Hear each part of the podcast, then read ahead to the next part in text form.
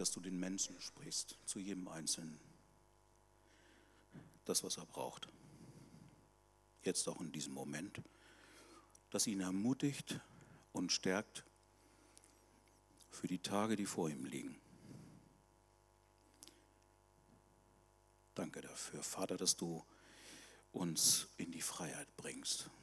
Du holst uns aus Bindung und allen Dingen heraus und, und schenkst es, dass wir unseren Blick auf dich richten, dass wir alles von dir erwarten, alles und nichts dazwischen ist und dass wir uns gegenseitig helfen, dass dieser Blick auf dich, Jesus, klarer und deutlicher und stärker wird und dass es in uns richtig hineinfällt und dass wir es verstoffwechseln in unseren Herzen. Danke, lieber Papa.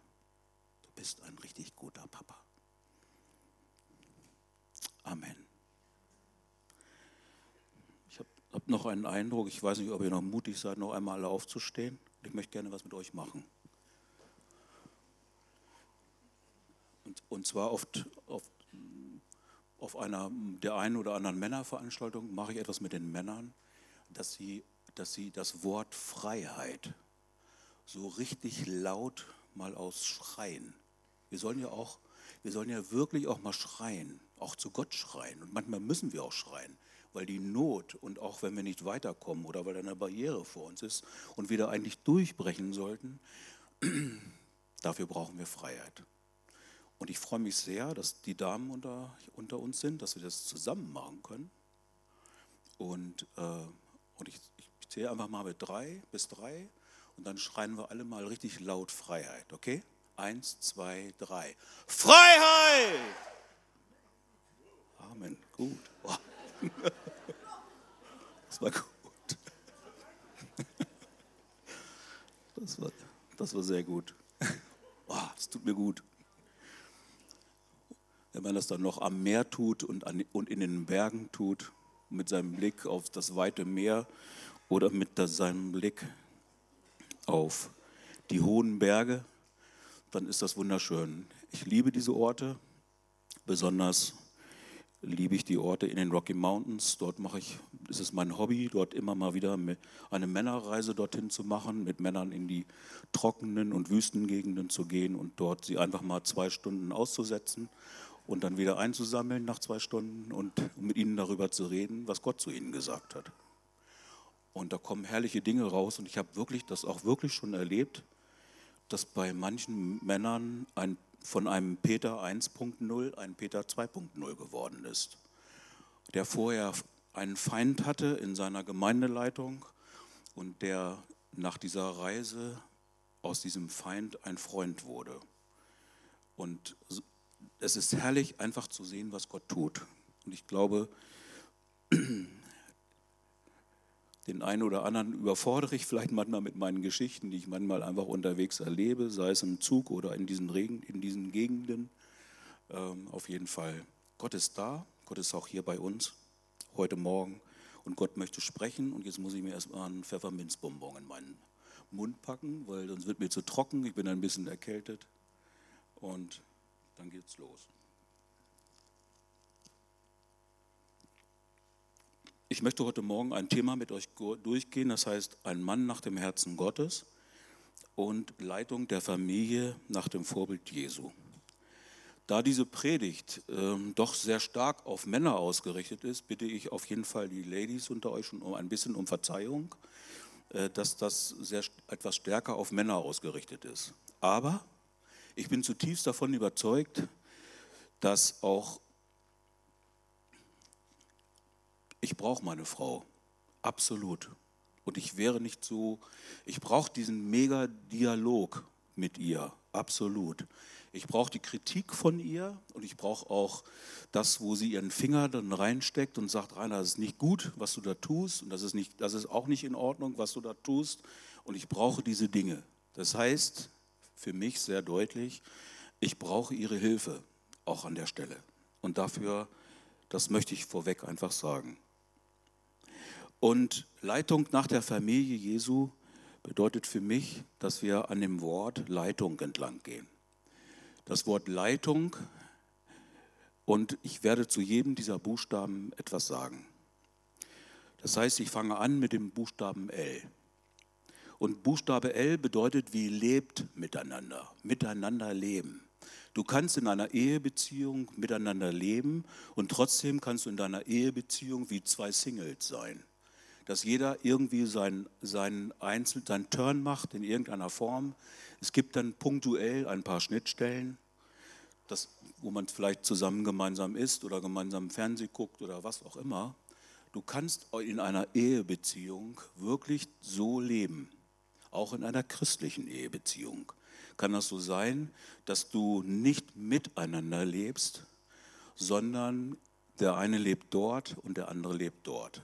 Es findet keine, keine gute Kommunikation statt und es findet auch keine tiefe innere Begegnung statt. Man sagt ja in etwa, das, das gibt so ein Beispiel, es mag auch sein, dass sich das schon wieder verändert hat, dass Mann und Frau am Tag etwa drei Minuten circa ganz tiefe Gespräche miteinander haben. Und zwar die, die von Herz zu Herz gehen. Manchmal sogar unausgesprochen. Aber das ist so ein, meiner Meinung nach, ist das eine, also eine, ja, ein richtig gutes Ziel, auch für Männer in besonderer Weise, einfach mal darüber nachzudenken. Und frag dich das einmal. Wie lange ist das her, wo du so eine tiefe ein tiefes Reden mit deiner Frau gehabt hast. Ich sage das deshalb, weil das Wort Gottes uns auch dazu herausfordert. Insbesondere das Bild, was uns von einem geistlichen Vater im ersten Johannesbrief vermittelt wird, wo es dort heißt, ich spreche zu den Vätern. Und die Beschreibung der Väter dort heißt es, sie sind in einer tiefen, intimen Gemeinschaft mit dem Vater im Himmel. Das heißt, um wirklich ein geistlicher Vater zu sein und zu werden und da drin zu leben, musst du natürlich, das ist das Erkennungszeichen nach draußen, du hast geistliche Kinder. Aber es ist genauso auch ein Erkennungszeichen, dass du dich darauf vorbereitest und die Beziehung suchst zu unserem Papa im Himmel. Aus dieser Quelle heraus, aus dieser Nähe heraus, ist es das füllt dich, das füllt mich. Und aus dieser Nähe heraus, glaube ich, hat Gott uns auch dieses gute Beispiel gegeben. Aus dieser Perspektive heraus dürfen wir auch unsere Ehebeziehung sehen. In einer tiefen, intimen Gemeinschaft mit unseren Frauen. Er wächst etwas, etwas ganz Tiefes, das, ist, das sogar uns formt in unserer ganzen Persönlichkeit. Mann und Frau. Mega hilfreich, mega hilfreich in unserem Leben. Jesus nennt seine Jünger Freunde. Sie sind ihm wichtige Partner, mit denen er seine Zeit verbringt und denen er sein Herz öffnet, obwohl sie ihn enttäuscht haben und enttäuschen werden. Und ein Merkmal ist es, dass, dass Männer oft ihren Frauen nicht ihr Herz öffnen.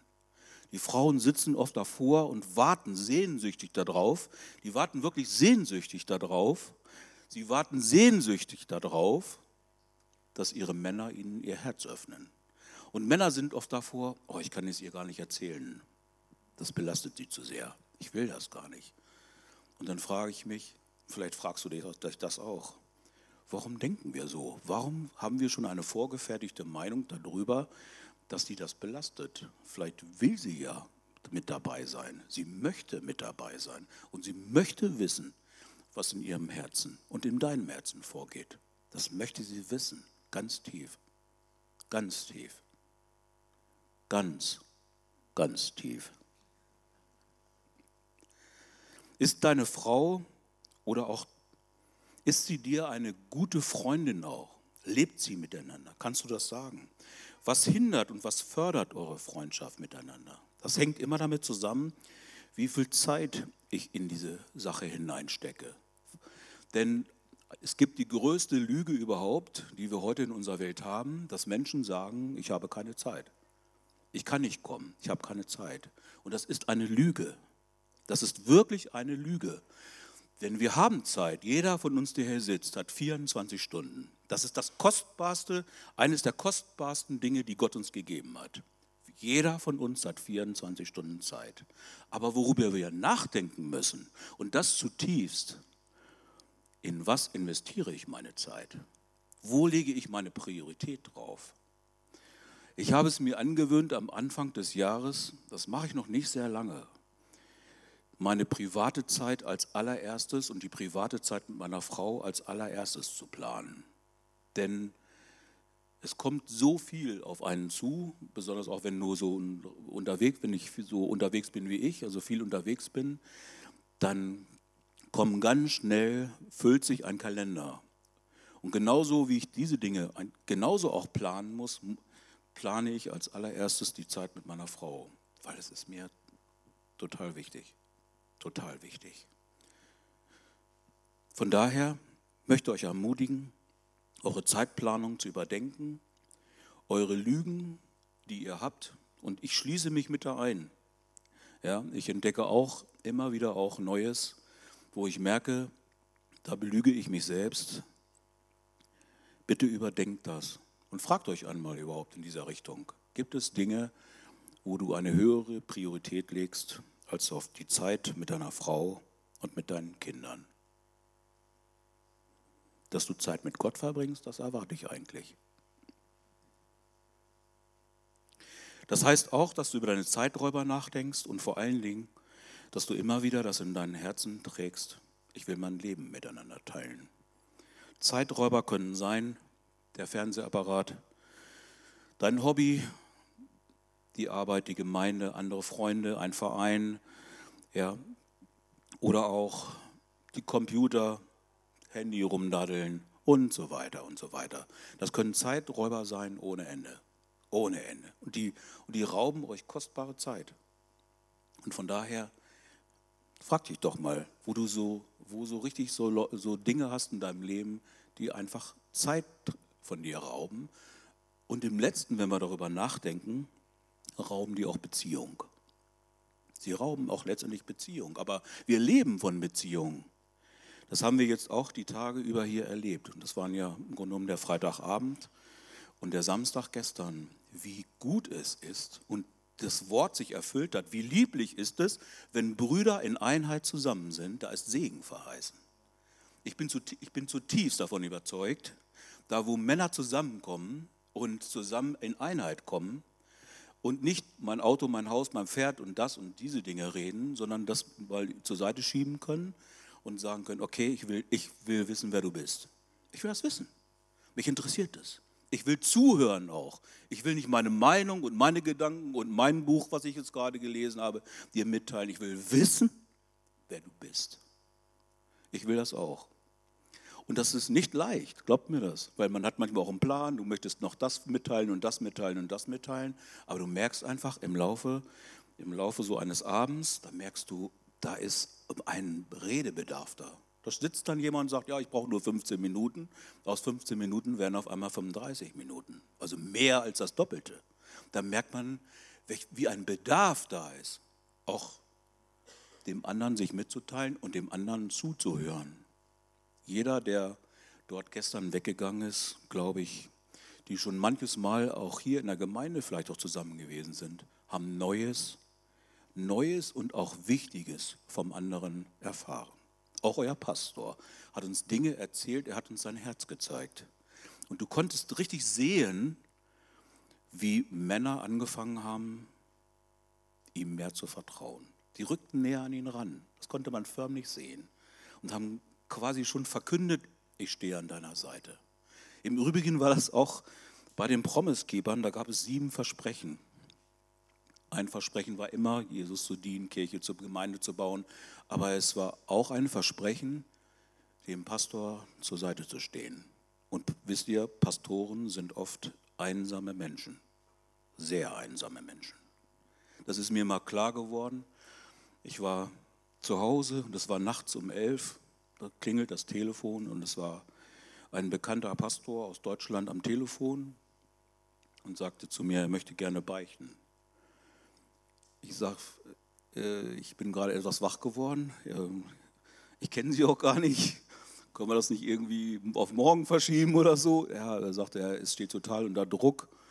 Und dann sage ich, ja, und vielleicht gehst du zu deinem Bruder in deiner Nachbarschaft und gehst du dahin und sprich, sprich das mit ihm. Und hat er gesagt, das kann ich nicht machen. Wenn ich das tue, dann werde ich sofort rausgeschmissen aus der Kirche. Boah. Okay, sag ich, dann, dann, dann beten wir zusammen und es wäre gut, wenn du das aussprichst, was du da, was, um was es da überhaupt geht. Und das hat er auch gemacht. Wir haben dann zusammen gebetet. Und ja, es war ein bewegender Moment, auch für mich, weil ich wirklich in dem Moment einfach gemerkt habe, Pastoren und Leiter sind oft einsame Menschen. Vielleicht selbst verschuldet auch, weil sie, weil sie den Abstand gesucht haben, vielleicht aber auch, weil wir uns von ihnen distanziert haben. Die brauchen uns. Die brauchen uns und die brauchen unsere Nähe und die brauchen auch unsere Zuwendung. Nicht in extremen Fall. Sowas habe ich auch schon mal erlebt. Ich war mal in einer Gemeinde in Jacksonville in Florida. Es war eine schwarze Gemeinde und der Pastor, der Pastor hatte einen Diener.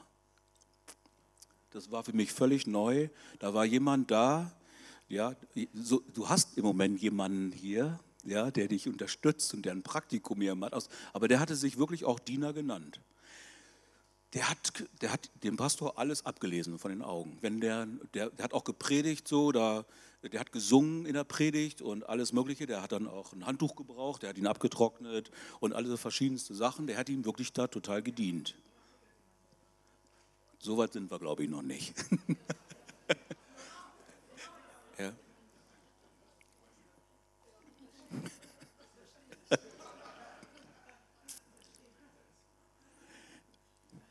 Aber ich hatte den Eindruck gestern, als er in sein Herz hat gucken lassen,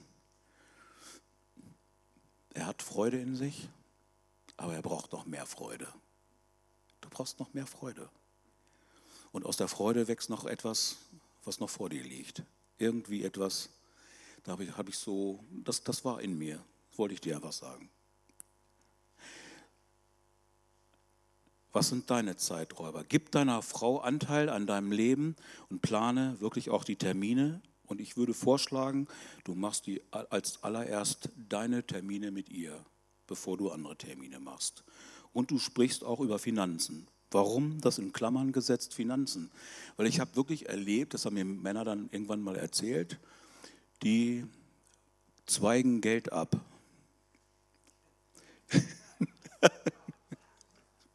da gibt es dann irgendwo in der Garage irgendeine Metalldose oder irgend so etwas und da wird Geld reingepackt, damit man sich irgendwann mal was Schönes gönnen kann. Sei es einen neuen Akkuschrauber oder irgendwas anderes. und die Frauen wissen das einfach nicht. Ja? Und die, denen haben sie es auch nicht erzählt. Und ich finde, damit sollte man aufhören. Ja? Und ich habe das nicht nur einmal miterlebt, sondern mehrfach. Und deshalb erwähne ich das auch hier. Einfach mal darüber nachzudenken, wo du deine schwarze Kasse hast. Ja? An der Stelle. Es ist wichtig, weil oft wird wirklich, mancher muss, einer muss wirklich den Euro umdrehen nicht nur einmal, sondern mehrfach und darüber nachzudenken. Das sind auch übrigens wichtige Kommunikationszeiten an dieser Stelle. Teile dein Leben miteinander heißt auch, Freunde leben nicht auf Kosten von anderen. Wir können zusammenleben, wir können sogar in einer Ehebeziehung leben und ich benutze den anderen für mich. Der tut das auch aus Liebe und merkt das manchmal auch gar nicht. Aber ich benutze ihn für mich für meine Zwecke. Und das halte ich für nicht gut und ich denke, dass Gott das doch auch nicht will. Er möchte nicht, dass wir den anderen benutzen für unsere Zwecke, sondern er möchte, dass wir ihn lieben. Im Übrigen glaube ich, dass jede Frau es jeden Tag hören muss, dass man sie liebt. Jeden Tag. Und jeder Mann braucht es, dass man ihn ehrt. Beides. Ich muss nicht immer hören, dass man mich liebt. Das finde ich schön. Aber das Entscheidende ist, was ich brauche, ist, dass für das, was ich tue, dass irgendjemand zu mir sagt, und, das ist, und sie ist mir die Nächste da drin, Herr Rainer, das hast du gut gemacht. Sie kann auch sagen, das war Mist, was du da gemacht hast. Aber wenn sie dann auch noch sagt, das war gut, Rainer, dann ehrt sie mich an dieser Stelle. Und das hilft mir. Im Übrigen sind das auch die Stellen, wo wir kaputt gemacht werden können. An dieser Stelle können wir kaputt gemacht werden. Wenn eine Frau nicht hört von ihrem Mann, dass er sie liebt, geht sie kaputt. Dann ist, geht diese Blume, diese wunderschöne Blume, die sich entfaltet hat, die du geheiratet hast an einem wunderschönen weißen Kleid an ihrem Hochzeitstag, die verdunstet, die trocknet ein. Und das spürt sie ganz toll im trockenen Land ihres Herzens. Die verdunstet. Umgekehrt auch. Wenn du ständig hörst, dass du verkehrt bist und da musst du dich ändern und da wird ein Pika rangesetzt und da wird auf dir rumgedrückt, dann nervt dich das auch und Männer ziehen sich zurück. Und das ist heftig manchmal, sehr, sehr heftig. Ich hoffe, ich werde eure Zeit hier nicht überziehen. Darf ich noch eine Geschichte erzählen? Vor einigen Jahren war ein Pastor, ein junger Pastor mit einer, mit einer hübschen brasilianischen Frau auf einem Eheseminar und wir haben dort mitgearbeitet. Und, ähm, und dieser junge Pastor kam am Samstagabend, am Freitag beginn, begann es und am Samstag äh, haben wir mit ihm vieles ihnen verkündet, den Leuten dort. Und am Samstagabend kam er zu uns und sagte, er möchte gerne mit uns sprechen. Lutherischer Pastor mit seiner hübschen brasilianischen Frau. Er saß da im Raum, wir, Sibylle und ich kamen da rein. Und dann sagte er, das war ein, war ein hochinteressanter Satz, ihr habt alles richtig gesagt. Das war ein erster Satz. Das heißt also, das und hieß für mich, du kannst alles richtig, was immer das auch ist, sagen und es kommt trotzdem nicht an. Es kommt nur da oben an, in Birne. Verstand. Es ist, er sagte dann, ich bin eigentlich hierher gekommen, da war er ehrlich.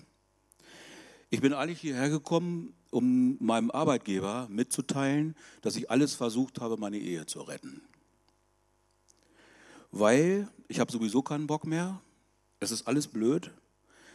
Ich glaube nicht mehr, ich glaube nicht mehr an Gott und meine Kirche werde ich gegen die Wand fahren und diese Frau hier neben mir, die drückt ständig an mir rum und die tut mir eigentlich nur noch weh und ich will mich, will, ich suche den einfachsten Weg, wie ich von ihr irgendwie entledigen kann.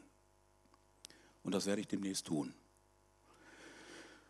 Und ich saß da, ich gucke ich, ich guck Sibylle an und sagte dann sehr spontan von mir, du erwartest doch jetzt nicht eine Antwort darauf. Was soll ich ihm auch sagen? Was sollst du jemandem in dem Moment sagen? Sollte ich ihn in irgendeine Methode eines Seelsorgeverfahrens irgendwie reinführen? Konnte ich gar nicht. Bei solchen Aussagen weiß ich nicht. Auf jeden Fall sage ich, weißt du, wir könnten ja vielleicht zusammen machen. Und Sibylle sagte dann zu mir, Rainer, wann willst du das doch machen? Ich sage, ja, du hast recht, eigentlich hast du recht. Aber damals habe ich noch im Krankenhaus gearbeitet und musste um 7 Uhr anfangen. Und ich habe zu ihnen gesagt, du, wie wäre es denn, wenn du gerne magst und dich vielleicht nochmal unterhalten magst?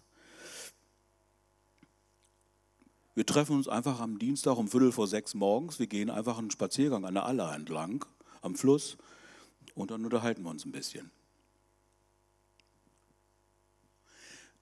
Er hat ihm zugestimmt und später hat er mir erzählt, so was Beklopptes und Verrücktes habe ich noch nie gemacht in meinem Leben, weil ich eher ein Nachtmensch bin und ich stehe niemals so früh auf in meinem Leben.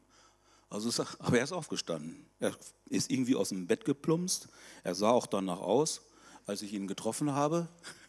Und ich habe ihm dann noch etwas gesagt. Weißt du, ich nehme dir, ich bringe noch jemanden mit, weil ich habe einen Freund da, mein, mein geistlicher Vater und Freund aus den USA kommt, der heißt Dan Schäfer, einer der, Mit der Begründer der Promise Keeper, der Gründer. Und, äh, und das war für mich eine richtig eine Stunde Gottes, weil ich, hab, ich sagte dann zu Dan Schäfer, als ich ihn vom Flughafen abholte und der Pastor mir zugestimmt hatte, du Dan Schäfer, ich habe jetzt ganz viel Theorie von dir gehört, ich habe ganz viel Informationen in mir und jetzt kommt die Praxis. Da ist ein Pastor, da ist das und das und das und äh, das, da, probieren wir das Ganze doch mal aus, oder? Da sagt er, ja, machen wir einer. Und dann sind wir da hingewandert, haben ihn mitgenommen und er stellte ihm, der Dan Schäfer stellte ihm zwei Fragen. Was macht einen Mann zu einem Mann und was macht das Leben lebenswert? Diese beiden Fragen stellt er ihm. Und wir gingen dann eine halbe Stunde. Nach dieser halben Stunde des Schweigens und des Wanderns sagte er, ich weiß es nicht. Nee, andersherum. Er sagte, diese Fragen, die machen mein Problem noch schwerer. Dann gingen wir noch mal eine Viertelstunde, ohne, ohne was zu sagen. Und dann sagte er ganz ehrlich, ich weiß es nicht. Ich habe keine Ahnung, weiß nicht, was es ist. Ich weiß es gerade nicht. Das heißt also, der hatte seine, der hatte alles in diesem Bereich von Identität und Sein, hatte er verloren. Das war nicht mehr da. Das war einfach nicht mehr da. Und dann, das war das Interessante ist, dann kamen wir auf einen Bibelvers. Ich weiß bis heute nicht, warum wir auf den gekommen sind. Dort, und zwar aus Jesaja 30, Vers 15. Dort steht: Ich habe dir sinngemäß alles, ich habe dir eigentlich alles gesagt, was du brauchst. Das war das Reden Gottes zum Volk Israel. Ich habe dir eigentlich alles gesagt, was du brauchst. Alles. Aber du willst gar nicht. Du willst das nicht. Du tust das nicht. Und als wir das gelesen haben, hat er geweint. Und in dem Moment knackte, wir hörten das richtig, da knackte sein Herz auf. Wir haben dann nur noch gebetet und haben gesagt, und dann bat er, kannst du oder könnt ihr nächste Woche wiederkommen? Und er sagte, ja, wir kommen. Das haben wir auch gemacht. Wir sind eine Woche dort, später dorthin gekommen und wir, und wir sahen einen anderen Mann vor uns, der anders war. Der war noch nicht fertig und er hatte auch noch die piekende Frau an seiner Seite. Das war auch nicht einfach. Bitte entschuldigt, dass ich das so, so etwas krass sage. Bitte, bitte. Ist nicht böse gemeint. Und die hat, es richtig, hat alles richtig gemacht. Die hat auch ganz toll gewartet. Ich hab, wir haben mit ihr gesprochen. Ich sage, Mädel, da passiert noch was. Bitte warte. Bitte warte und bete. Und da passierte auch was. Also es, es dauerte noch einige Monate und einige halb sechs morgens Wanderungen. Und Gott hat ihn verändert. Und es fing auch dann, das letzte war das Schwerste, er fing wieder an, seine Frau zu lieben. Und er fing sie da an zu lieben, wo seine Frau zu ihm gesagt hat, weißt du, ich bin nicht dein Feind. Ich bin nicht dein Feind. Deine Frau ist nicht dein Feind. Auch wenn du das manchmal vielleicht fühlst, wenn die ganz doll an dir rumdrückt. Die ist nicht dein Feind. Die meint es gut, die will es gut. Aber sprecht darüber. Bitte, bitte sprecht darüber. Manchmal kann man auch seiner Frau sagen, jetzt drückt nicht so doll an mir rum. Im Moment bin ich emotional nicht so, bin ich ein bisschen im Keller bei mir ist es zum Beispiel so, wenn ich emotional ziemlich so richtig so runter bin, wenn ich ganz viel gearbeitet habe, dann bin ich so gegen ganz wenig und dann brauche ich mehr Gottes Kraft und so weiter und die dann wachsen darf. Und wenn da, wenn Sibylle das da rumpieken würde, sie weiß das mittlerweile, wie das ist, dann tut mir das richtig weh. Und dann würde ich beißen um mich, denke ich mal. Aber sie weiß, wenn der Pegel steht, dann kann sie mir auch Dinge sagen, die in anderen Zeiten mir eben nicht gefallen werden. Aber zu den Zeiten kann sie mir Dinge sagen und ich, und, äh, und ich nehme es auf und korrigiere es in meinem Leben.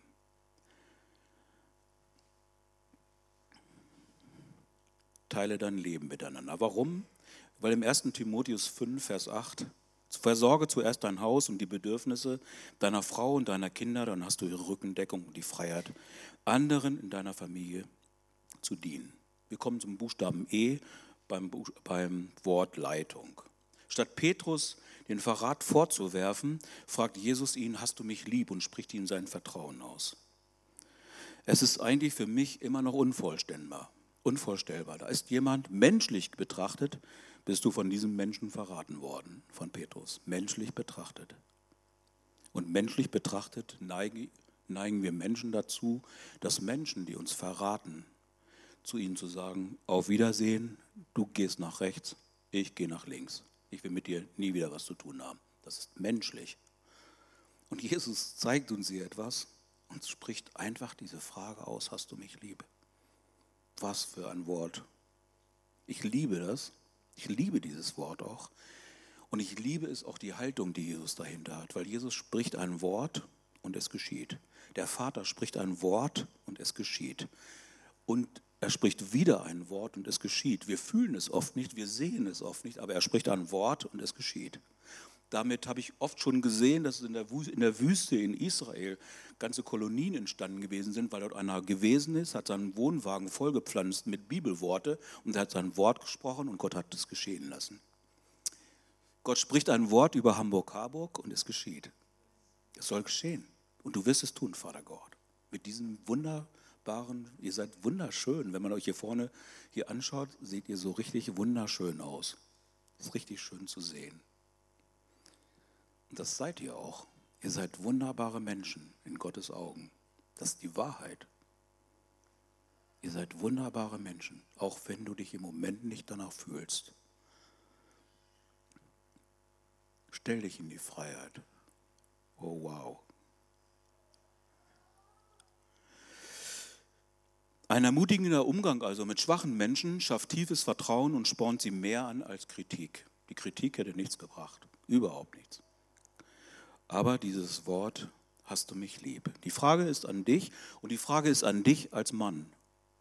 Bist du ein Ermutiger oder bist du ein Kritisierer? Oder bist du ein Schweiger? Ich bin aufgewachsen in einer Familie mit italienischen Verhältnissen, weil mein Papa ist gestorben, da war ich fünf. Ich habe eine große Vatervakuum gehabt, viele, viele Jahre. Viele, viele Jahre. Und ich habe Dinge getan, auch in christlichen Bereichen, die sahen aus, ich tue sie für Gott, aber im Grunde genommen habe ich sie, damit, habe ich sie getan, um mein Vaterloch zu füllen in mir, mich selbst damit irgendwie zu bestätigen. Aber die Frage ist wirklich an dich als Mann, leitest du, denn wenn du leitest, dann bedarf es, dass du deine, deine Menschen, die dir anvertraut sind, dass du die ermutigst. Ermutige sie. Ermutige sie. Du kannst es natürlich auch nur machen, wenn du selbst ermutigt bist. Wenn du nicht ermutigt bist, kannst du das natürlich nicht tun. Ermutige sie. Tipps, um ein Ermutiger zu werden, gib deiner Frau und deinen Kindern Anerkennung für das, was sie tut oder wer sie für dich ist oder auch was sie dir bedeutet, auch wenn nicht immer alles glatt geht. Höre richtig zu und das war schön zu sehen auch am Freitag und am Samstag. Wir haben gelernt, uns gegenseitig zuzuhören in dem, was wir uns gesagt haben. Hören wir richtig zu. Überlege einmal, in welchen Bereichen und wichtigen Bereichen hat deine Frau einen tieferen Kontakt zu, zu anderen Menschen, vielleicht zu ihrer Mutter, Freundin oder Seelsorgerin. Früher konnte man das noch richtig gut sehen, nämlich an der Telefonrechnung. Heute gibt es Flatrates. Wir kommen zum I bei den Buchstabenleitungen. Das bedeutet Initiative zeigen. Das heißt, initiativ wirklich aufstehen bedeutet, dass du innerlich aufstehst. Das größte Problem, was wir Männer haben, ist Passivität. Das ist eigentlich ein Thema schon für sich deute es nur an, wir haben das geerbt von Adam. Denn wenn Adam nicht passiv gewesen wäre, hätte er zu Eva gesagt, Eva, lass das sein. Eva, lass das sein. Hat er nicht, sondern hat das Ganze einfach nur an sich vorbeiziehen lassen. Frag dich doch mal, was du und ich, was wir uns vorbeiziehen lassen an uns, an dieser Stelle. Neben deiner Arbeit außer Haus hast du auch Verantwortung für das Familienleben. Nach deiner Arbeit brauchst du vielleicht eine Erholungsphase, aber wie weit bist du danach in den Familienalltag integriert? Und wann und wo ziehst du dich zurück? Ich, ich liebe es, es gibt so in manchen Familien Gewohnheiten. Ich liebe es, bei manchen ostfriesischen Familien zu sein die, wenn die am Nachmittag nach Hause kommen da und alle zusammentreffen, dann haben die erstmal eine Tee-Zeit. Tee-Zeit. Das ist eine, gute, ist eine gute Form, zusammenzukommen und miteinander zu, zu schnacken. Im Schwäbischen heißt das Schwätzen. Manchmal schwätzen sie auch natürlich zu viel, das gibt es auch, meiner Meinung nach. Aber dann bin, ich, dann bin ich wahrscheinlich der zu kühle Norddeutsche an dieser Stelle. Aber trotzdem, wir brauchen dieses Reden miteinander, weil diesen Austausch miteinander. Was ist gewesen? Ich weiß auch, dass Männer es brauchen, eine Phase. Ich brauche sie auch. Wenn ich zu Hause bin, dann bin ich noch nicht zu Hause. Sondern ich brauche ungefähr eine Viertelstunde bis 20 Minuten und dann bin ich zu Hause. Weil das, was ich alles erlebt habe, was, von, was auf mich eingeflossen ist, den Tag über, das schleppe ich erstmal mit und ich muss es einmal loslassen. Und dann bin ich aber auch offen für die Dinge, die auch zu Hause geschehen. Das heißt wirklich, wir brauchen, wir, das müssen wir bedenken und nicht einfach flüchten. Es gibt auch Männer, die flüchten sofort in ihren Hobbykeller oder in, in den Garten oder in ihre Garage und so weiter. Tipps, um Initiative zu zeigen. Du kannst auf jeden Fall äh, eine Entscheidung treffen, überhaupt erst einmal Initiative zu zeigen und vielleicht mal aufzustehen und zu sagen, okay, ich habe hier mal was gefunden, ein gutes Buch, das könnten wir vielleicht mal eine Zeit lang mal miteinander lesen oder morgens, wenn wir starten, einfach, einfach das uns gegenseitig vorlesen und dann einfach zusammen beten. Das ist zum Beispiel eine Möglichkeit. Oder du entdeckst, dass du auch ein jemand bist, der auch Initiative zeigt, um jemanden zu besuchen oder eine Fahrt zu organisieren oder einen Spaziergang. Manchmal ist es sogar gut, einfach abends, wenn alles so abgeschlossen ist, einfach nochmal sich an die Hand zu nehmen und einfach nochmal um den Block gehen, wie man das so schön sagt. Und nochmal den Abend ausklingen zu lassen, zu zweit. Wir kommen zum Wort, zum Buchstaben Treue. Treue heißt selbst am Kreuz inmitten seiner körperlichen Schmerzen und angesichts des Todes verfällt Jesus nicht in Selbstmitleid, sondern erkennt die Bedürfnisse seiner Mutter und sorgt auch für ihre Zukunft. Das heißt, Tipps, um Treue zu zeigen, heißt, sei treu in deiner Berufung als Ehemann und Vater. Erkenne wirklich die Bedürfnisse deiner Familie. Sie kommen vor allem anderen. Ich betone noch einmal, ich bin nicht hier, um euch zu kritisieren.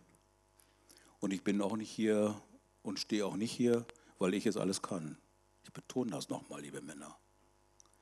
Ich möchte euch ermutigen damit, einfach nur ein Papier, ein Schild hochzufahren. Ich möchte nicht euch in irgendeiner Form irgendwie sagen, dass ich es weiß, wie es geht. Bin ich, ich bin kein Experte.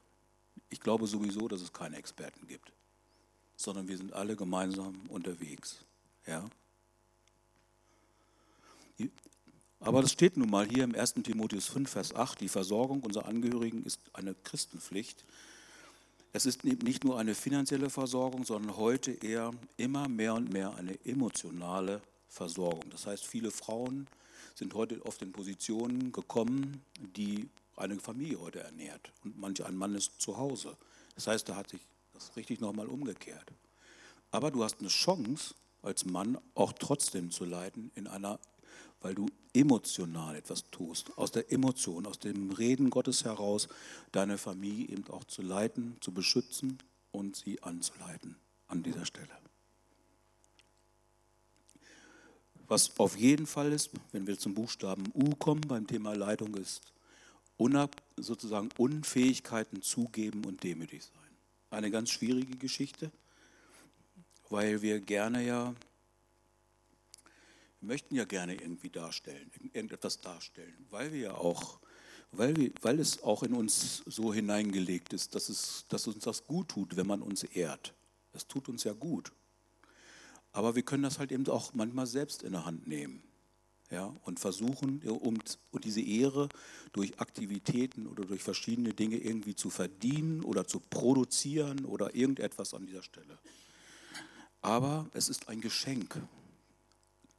Dass jemand dich ehrt, ist ein Geschenk, das Gott dir gibt und das Gott dich beschenkt. Und das größte Geschenk an dieser Stelle ist deine Frau und deine Kinder, wenn die anfangen, dich zu ehren, ohne dass da irgendetwas Gemachtes, Produziertes drinsteckt dann ist das richtig gesund an dieser Stelle.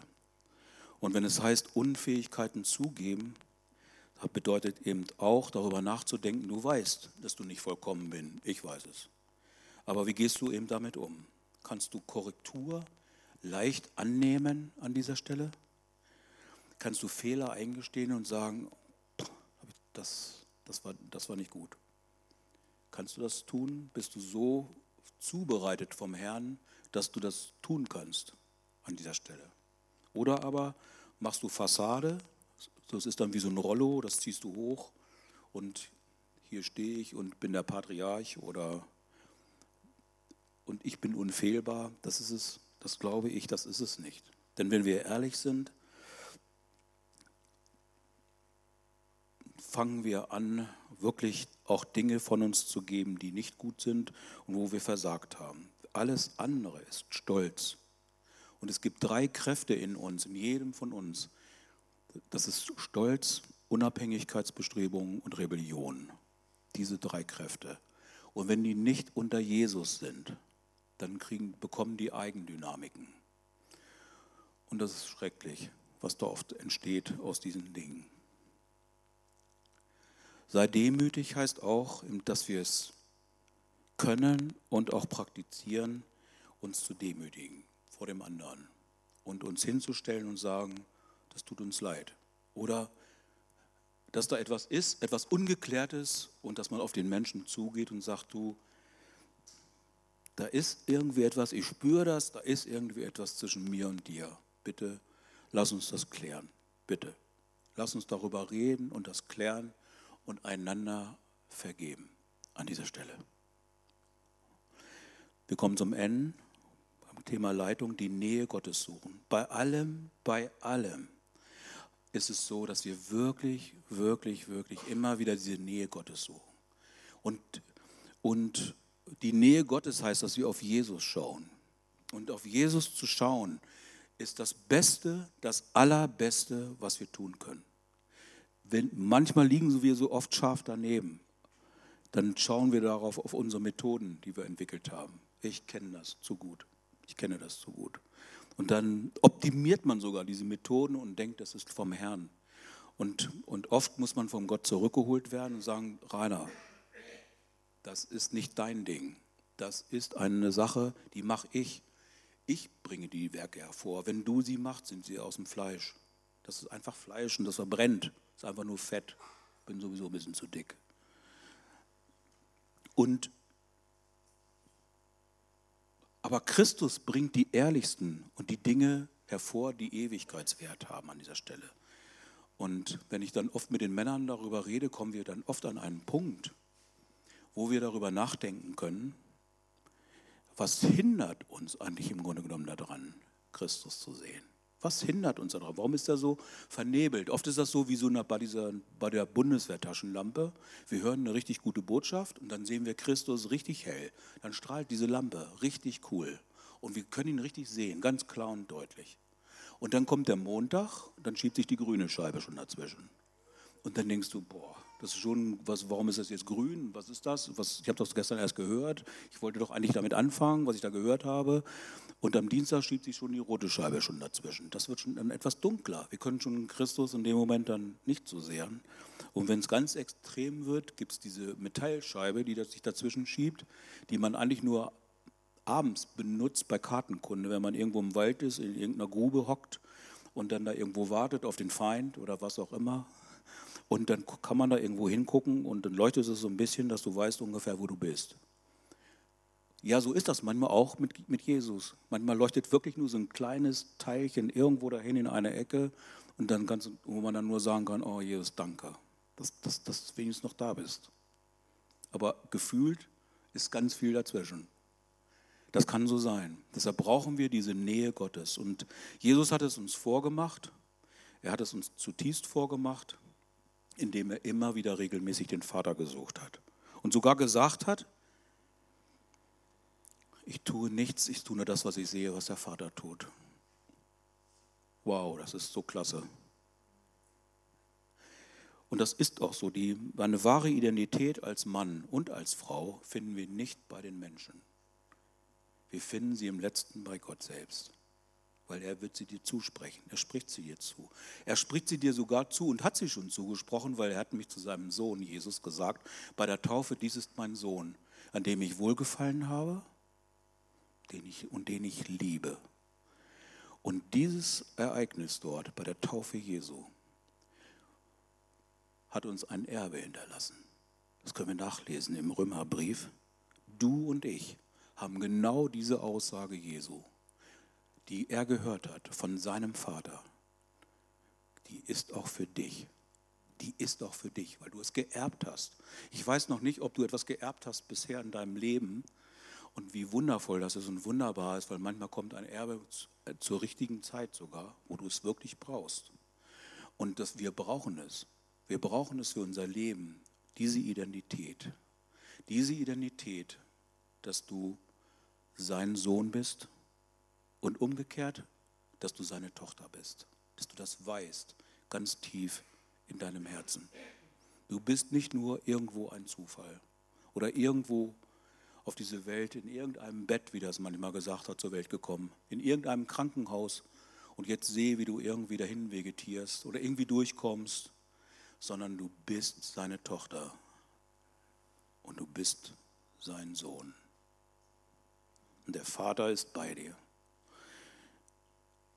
Du bist ein Kind Gottes und Nachfolger Jesu. Jesus ist unser König und Priester und Prophet. Und darüber gehe ich hinweg, das hören die Männer später sondern ich suche die Nähe Gottes, entscheide dich wie Jesus eben diese regelmäßige Zeit mit ihm zu verbringen. Und ich frage dich, hast du solche Zeiten? Und hast du eine Sehnsucht auch nach diesen Zeiten? Und wir kommen zum letzten Buchstaben, zum Thema Geborgenheit. Geborgenheit vermitteln heißt, dass Jesus nicht, er schreibt, er stellt den Jüngern frei, ihn zu verlassen. Er bindet sie nicht an sich, sondern fragt sie sogar, wenn ihr, wenn ihr andere Motive habt, dann könnt ihr gehen. Ihr könnt bleiben, aber ihr könnt auch gehen. Und sie sagen zu ihm, zu wem sollen wir denn gehen? Du hast Worte des ewigen Lebens. Das heißt also, was wir empfangen, ist so viel wert, aber es ist auch genauso herausfordernd. Jeder Mensch sehnt sich nach echter Annahme. Jeder, der hier sitzt und hier steht.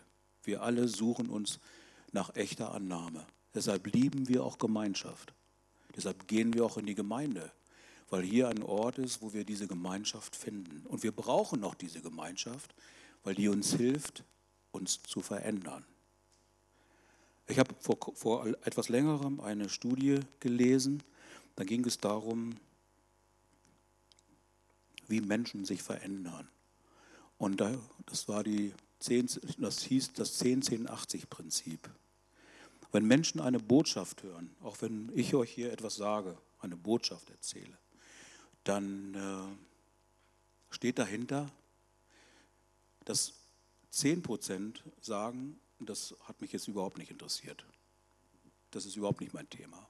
10% sagen, okay, das setze ich sofort um. Das machen die auch. Und sie sind, meistens sind es Mädchen, die das machen.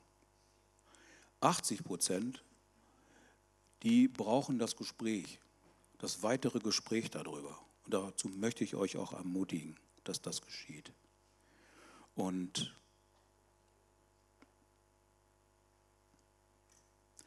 eines ist sicher, ganz sicher, Gott möchte, dass hier in dieser Gemeinde mehr und mehr geistliche Väter und Mütter entstehen. Und ich möchte euch bitten und fragen. Einfach euch selbst jetzt auch in diesem Moment, in eurem Herzen, einfach mal eure Augen zu schließen und besonders euch zu fragen, wer das will, wer diese Richtung in sich in diese Richtung bewegen will, wer vielleicht auch innerlich neu aufstehen will. Ich denke, viele sind auch schon unterwegs, aber ich möchte euch fragen, vor Gott, willst du so ein geistlicher Vater werden und sein? Dann bitte ich dich, dass du dazu aufstehst.